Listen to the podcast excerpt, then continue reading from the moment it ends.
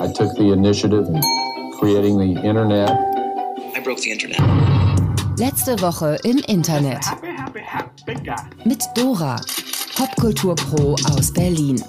Immer unter 30 Minuten, immer mit Dora. Damit seid ihr up to date, was die aktuellen Themen im Netz angeht. Dieser Folge von letzte Woche im Internet sprechen wir darüber, dass TikTok jetzt Stories kann, einen Energy Drink, den TikTok-CreatorInnen gelauncht haben, eine H&M-Kollaboration mit der Netflix-Serie Sex Education, die Diversity-Vorgaben von Amazon Studios und dem Beef von Lilith Wittmann mit der CDU. Und ganz zum Schluss gibt es natürlich Good News, weil die dürfen nicht fehlen. TikTok kann jetzt auch Stories. TikTok testet ein neues Feature und zwar neu in ganz großen, dicken, fetten, geschwollenen Gänsefüßchen, ähm, weil die können jetzt einfach Hochkant-Videos, die nach 24 Stunden wieder verschwinden, ähm, kommt uns ein bisschen bekannt vor, nämlich von allen anderen Plattformen, die das auch so machen. Wir erinnern uns an 2016 Sommer, Snapchat Hype. Jedes Girl und jeder Boy hat dir Verschwinde-Videos geschickt mit wahrscheinlich Content zu den Hausaufgaben. Und dann fingen auch alle anderen Apps an, ähm, Videos zu äh, oder Functions anzubieten, wo Videos nach 24 Stunden wieder weg sind. Da gab es dann plötzlich Instagram Stories, da gab es dann auch Facebook Stories, es gab Facebook Messenger My Day. Okay. Und ähm, vielleicht machen das sogar manche. Ähm, ich bin immer erstaunt, wenn das Leute machen, einen WhatsApp-Status, den man ändern konnte. Ähm, mittlerweile haben sogar LinkedIn und YouTube eigene Hochkant-Videos. Damit, dass TikTok eigentlich sonst eher die anderen inspiriert hat. Wir erinnern uns, dass Instagram mit Reels diesen endlosen Videofeed hat. Facebook ähm, das gleiche. Dann auch die Idee von oben nach unten Video-Switch und auch mit welchem Algorithmus die Inhalte ausgespielt werden. Ich glaube, auch da bedient sich Instagram gerade ganz intensiv bei TikTok. Und jetzt passiert es eben andersrum. TikTok kopiert zurück und es gibt Stories, die getestet werden. Also sie sind noch nicht in allen Ländern und auch noch nicht für alle Accounts verfügbar. Ein Gedanke, der sich hier anschließt, warum TikTok das macht, ist, dass der Algorithmus bei TikTok zwar relativ schnell eine große Reichweite aufbauen lässt. Also ein Video, das hochgeladen wird, wird in kürzester Zeit an sehr viele Menschen ausgespielt, denen das gefallen könnte. Und wenn das gut funktioniert, dann kriegt man da relativ schnell Reichweite auf den Content. Aber ähm, die CreatorInnen auf TikTok kommen gar nicht so schnell zu eigener Namensbekanntheit. Heißt, du kannst irgendwie so ein Hit Video dabei haben mit Millionen oder Hunderttausenden von Views. Aber das heißt nicht unbedingt, dass dein Account durch die Decke geht oder viele Menschen dich und deinen Namen kennen. Und das könnte die Idee hinter diesem Story-Feature sein. Und zwar mehr Community-Building, mehr Behind the Scenes, mehr erzählen über sich selber und was man den ganzen Tag so macht, als Zusatz zu den schönen kuratierten, schön geschnittenen, schön zusammengebastelten TikTok-Clips, die man kennt und ja irgendwie auch liebt. Wie finden wir TikTok Stories? Ist. Also ich konnte die selber nicht ausprobieren. Für meinen Account war das Feature nicht freigeschaltet. Ich liebe TikTok wegen des Handwerks. Ich liebe TikTok wegen der Kreativität. Eigentlich interessiert mich persönlich nicht, was und tatsächlich sogar auch für die CreatorInnen, die ich super finde auf TikTok, was die so nebenbei noch machen und was die essen und wo die zum Fitnessstudio gehen. I couldn't care less. Von daher überzeugt mich die Idee TikTok Stories Feature persönlich gerade nicht. Insgesamt die Produktpalette, die Feature-Palette zu erweitern, um tatsächlich noch härter in Competition zu treten mit Instagram und Facebook und wie sie alle heißen, kommt mir wie ein richtig kluger Move vor. TikTok goes Aldi. Die TikTok-Creators droppen einen eigenen Energy Drink mit einer breit angelegten Influencer-Kampagne. Angie ist da. Und Angie ist nicht etwa die Verbeugung vor der scheidenden Bundeskanzlerin, sondern die Kooperation zwischen Aldi Nord und Süd und der Berliner Agentur Intermate. Ähm, und zwar ist Angie angeblich der erste Social Media Drink. Da habe ich eine Meinung zu, aber die sage ich gleich. Und der erste Social Media Drink ist natürlich ein Energy Drink für Teens. Auch dazu kann man eine Meinung haben. Und scheinbar ist da statt Koffein Isomaltulose drin. Das habe ich abgelesen. Warum? Weil ich gar nicht weiß, was das ist. Ich hoffe, das ist besser als Koffein, klingt aber nicht unbedingt so. Insgesamt stecken ungefähr 20 Creator und CreatorInnen dahinter. Und dahinter stecken heißt jetzt in dem Fall, die machen Werbung dafür auf ihren Kanälen. Dann kommen wir zu der großen Frage und zwar Energy Drinks gezielt an junge Leute verkaufen. Finden wir das blöd? Finden wir das shady? Ich schon ein bisschen. Gibt andere Cases, wo es Influencer geschafft haben, mit ihrem Following irgendwie Regale leer kaufen zu lassen. Das glaube ich vor allen Dingen ein TikTok-Phänomen, dass bestimmte Produkte da komplett durch die Decke gehen. Wir haben hier ähm, Ocean Spray, das ist so ein Cranberry-Saft, der von, jetzt kommt wieder so ein witziger Username, 420 Dogface 208, einmal irgendwie gepusht wurde auf seinem Account, 12,8 Millionen Likes auf seinem Video und bam, ähm, sind die Regale leer gekauft. Und das wäre dann auch nicht das erste Mal, wenn sowas passiert und so ein Drink so erfolgreich ist, dass irgendjemandem auffällt, dass es vielleicht irgendwie nicht so cool ist an junge Menschen. Und bei TikTok sind das ja sehr, sehr junge Menschen, einen Energy Drink zu verkaufen. Den Teil finde ich tatsächlich irgendwie ein bisschen blöd.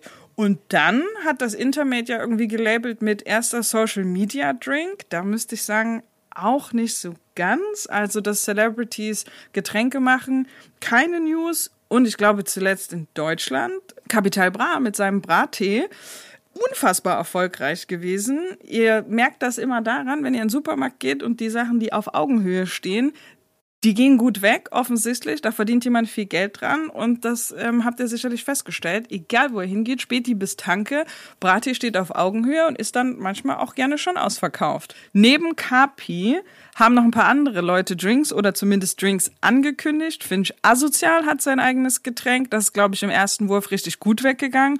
Und Shirin David hat angekündigt, auch einen Tee zu machen. Dirty soll er heißen. Der ist schon eine Weile angekündigt. Ich wäre soweit, Shirin.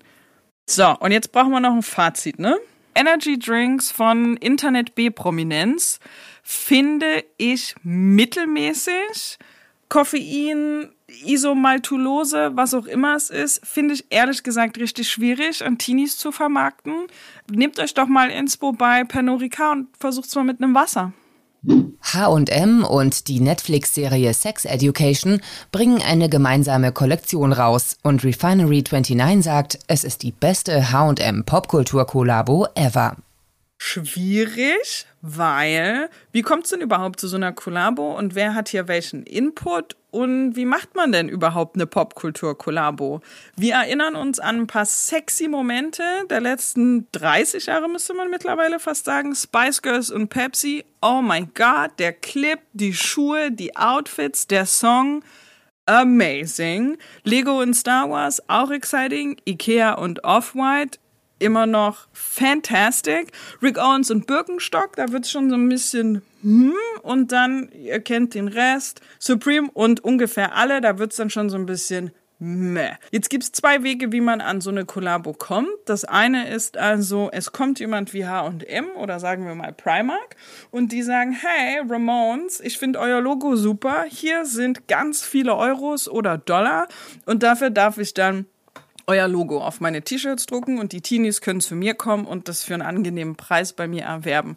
Niemand von den Ramones oder dem Ramones Estate hat mit der Sache auch nur irgendwas zu tun, außer dass jemand die Lizenz verkauft hat. Dann gibt's wiederum so Sachen, wo natürlich irgendwie beide Labels, beide Partner Designideen und Haltung und, und Input mitbringen. Zum Beispiel bei so einer IKEA Off-White-Geschichte, dann passiert genau das. Da setzt sich ein Virgil mit IKEA oder zumindest irgendeinem Designer von IKEA zusammen und am Ende kommt irgendwie ein bisschen Pop meets Kunst meets Kapitalismus raus und dann kannst du das für teuer Geld Geld kaufen. Also dann zurück zu H&M und der Sex Education Collabo.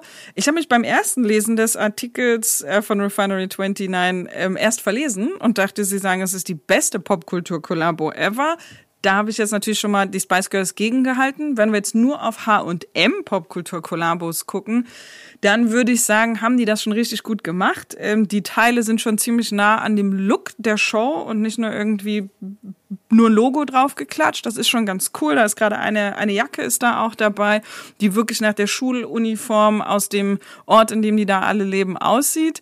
Okay, okay. Trotzdem, leider, leider, kriege ich immer so ein bisschen Bauchschmerzen, wenn H&M was anfasst. Ich glaube, wir verstehen auch alle, warum.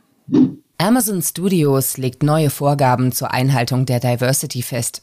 Dabei sollen nur noch SchauspielerInnen engagiert werden, deren Geschlecht, Geschlechtsidentität, Nationalität, Ethnizität, sexuelle Orientierung oder mögliche Behinderung mit den Figuren, die sie spielen, übereinstimmt. Das ist natürlich so ein Case, wo wir aus der Woke-Bubble eigentlich richtig schlimme Bauchschmerzen kriegen und erstmal all unseren Freunden WhatsApp müssen, weil wir nicht wissen, was wir darüber denken.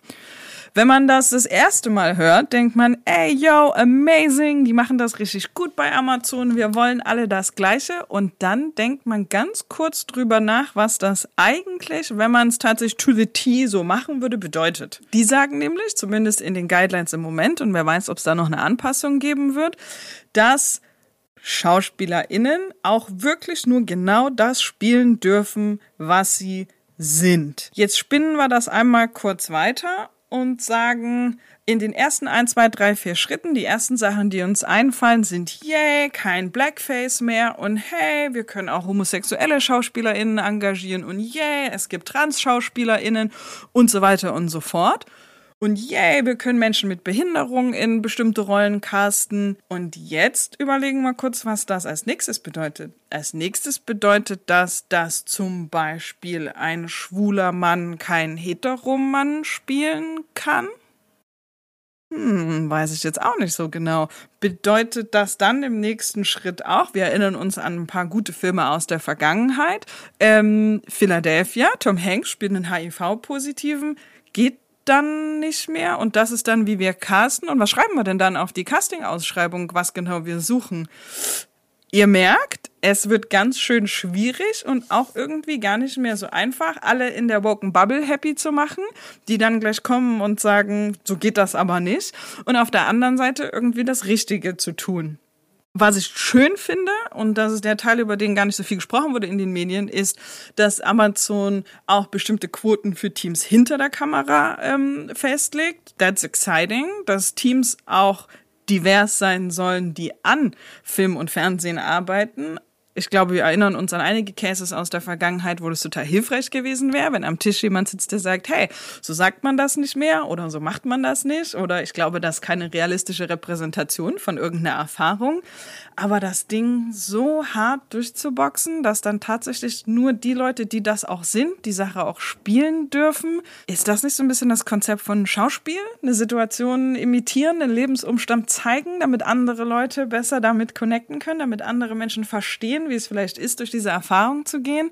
Auch wenn das Internet sich wahrscheinlich jetzt richtig doll aufregt, ich habe das Gefühl, die haben übertrieben bei Amazon und irgendwie was Falsches ausgerollt für eigentlich einen richtigen Ansatz. Lilith Wittmann versus CDU. Oder erstmal draufhauen, dann nachdenken. Okay, hier ist die Geschichte. Lilith Wittmann ist eine Whitehead-Hackerin, ähm, man könnte sie auch als IT-Sicherheitsexpertin bezeichnen.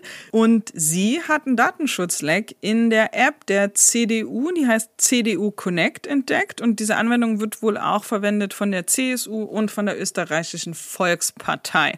Das sind Apps, die benutzt werden für so Haustür-Wahlkämpfende. Die schreiben sich da Notizen rein, wo sie waren, was ihnen da so aufgefallen ist, schreiben sich ähm, Notes zu den Menschen auch rein, mit denen sie gesprochen haben und was die so sagen sagen.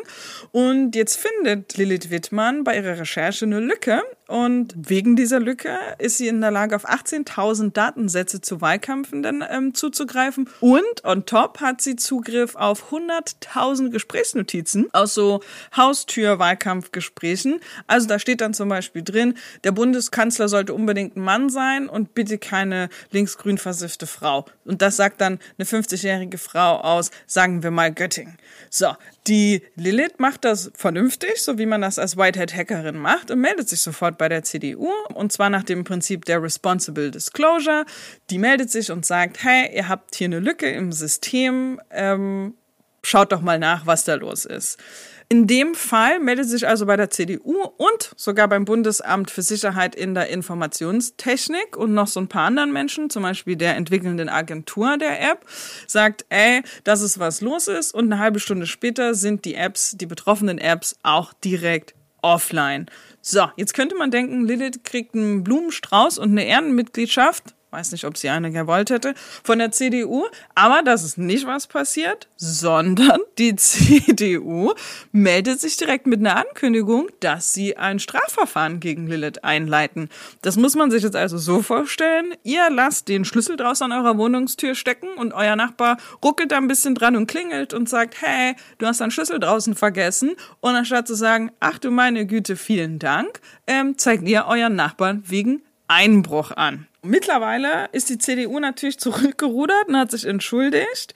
Der Bundesgeschäftsführer der CDU sagt sogar, okay, war ein Fehler, tut uns leid, gibt auch einen Tweet dazu. Er hätte sich bei Lilith gemeldet, man hat telefoniert und sie, und sie sagen, Lilith hat nichts mit diesen Vorgängen zu tun ähm, und die Anzeige gegen sie wurde beim LKA bereits zurückgezogen.